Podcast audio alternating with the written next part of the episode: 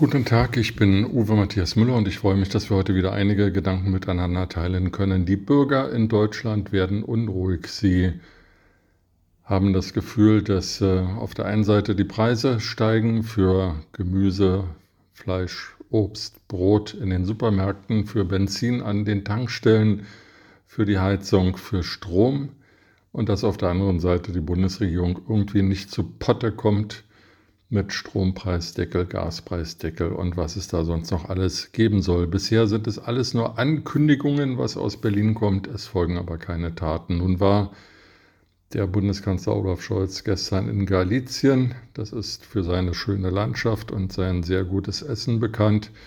Es ging aber wohl weniger um einen ja, Lusttrip, sondern beschlossen wurde, die sogenannte MidCat, eine Pipeline durch Spanien zu legen, durch Frankreich nach Deutschland und so Erdgas bzw. flüssiges Erdgas LNG zu transportieren. Dieses Projekt MidCat ist äh, schon ziemlich alt.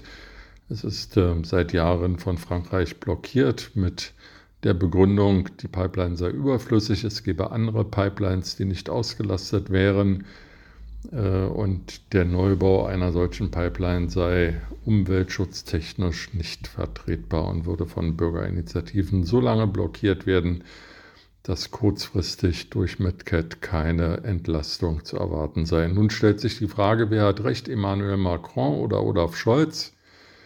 Fest steht, dass wenn MidCat überhaupt gebaut würde, uns das im kommenden und im darauffolgenden Winter nicht helfen wird, weil der Bau der Pipeline länger dauern würde.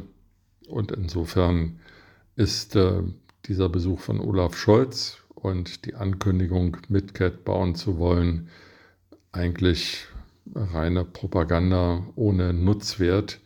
Die Leute wollen wissen, wie sie heute ihre Rechnungen bezahlen und nicht, was vielleicht in zwei, drei, vier Jahren ist.